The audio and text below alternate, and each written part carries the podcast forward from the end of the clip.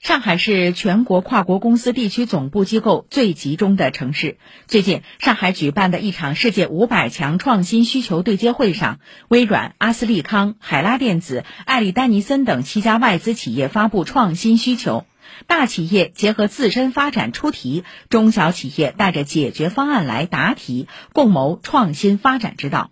二零一八年至今，这样的对接活动在上海每年都会举办近十场，形成了企业服务的特色名片。请听报道。我们现在比较想在中国挖掘的一些创新的企业呢，主要是针对于几个方面。对接会上，海拉汽车科技有限公司总经理王潇潇一口气发布了三大创新需求，从面向未来的车身电子和照明，到汽车售后市场规模创新，再到制造领域的数字化转型。创新呢，很多时候由大企业自己来做呢。内部从立项到分析到最后落实，第一个呢是时间周期长，第二个是呢花费的资源和精力比较多。中国全产业链都非常的全，有一些小企业可以快速帮我们解决一些问题。尤其是现在中国已经走在了数字化的前端，中小企业带着方案和成功案例有备而来。上海布工软件有限公司提供的智能计划排产应用软件服务平台，可以将原本需要熟练计划员几个小时甚至一两天完成的任务缩短到十秒。公司副总裁周峰说，两年前他们就在一次对接会上和海拉有过接触，这期间他们的创新软件已经为罗克维尔、安波福、东方电机等国内外制造企业服务。带着成功经验，双方有了更深入的沟通。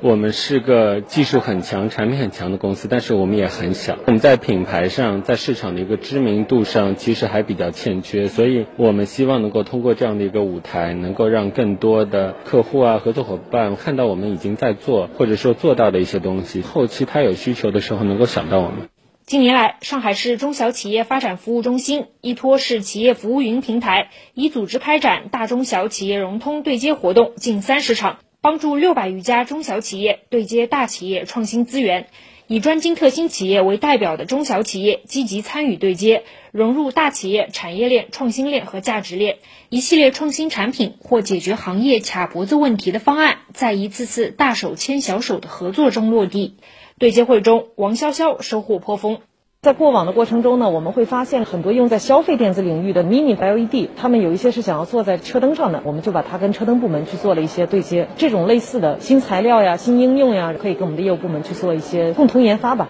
上海是全国跨国公司地区总部机构最集中的城市，越来越多的外资企业在上海设立创新中心、创新平台，围绕产业链、供应链，积极寻求与国内中小企业的合作。中国总部位于上海的埃利丹尼森，在全球不干胶领域市场份额已占到近百分之四十。面对中国高速发展的电商市场，公司北亚区战略创新平台市场开发负责人汪衍期待与更多本土企业牵手，向世界输出中国方案、中国经验。我们也是想通过跟本地的中小企业的一个合作，能够更高效的去为本地的市场进行一个服务，甚至于后期说是输出到国外的市场，去引领国外的市场上的一个发展。以上由记者孙平报道。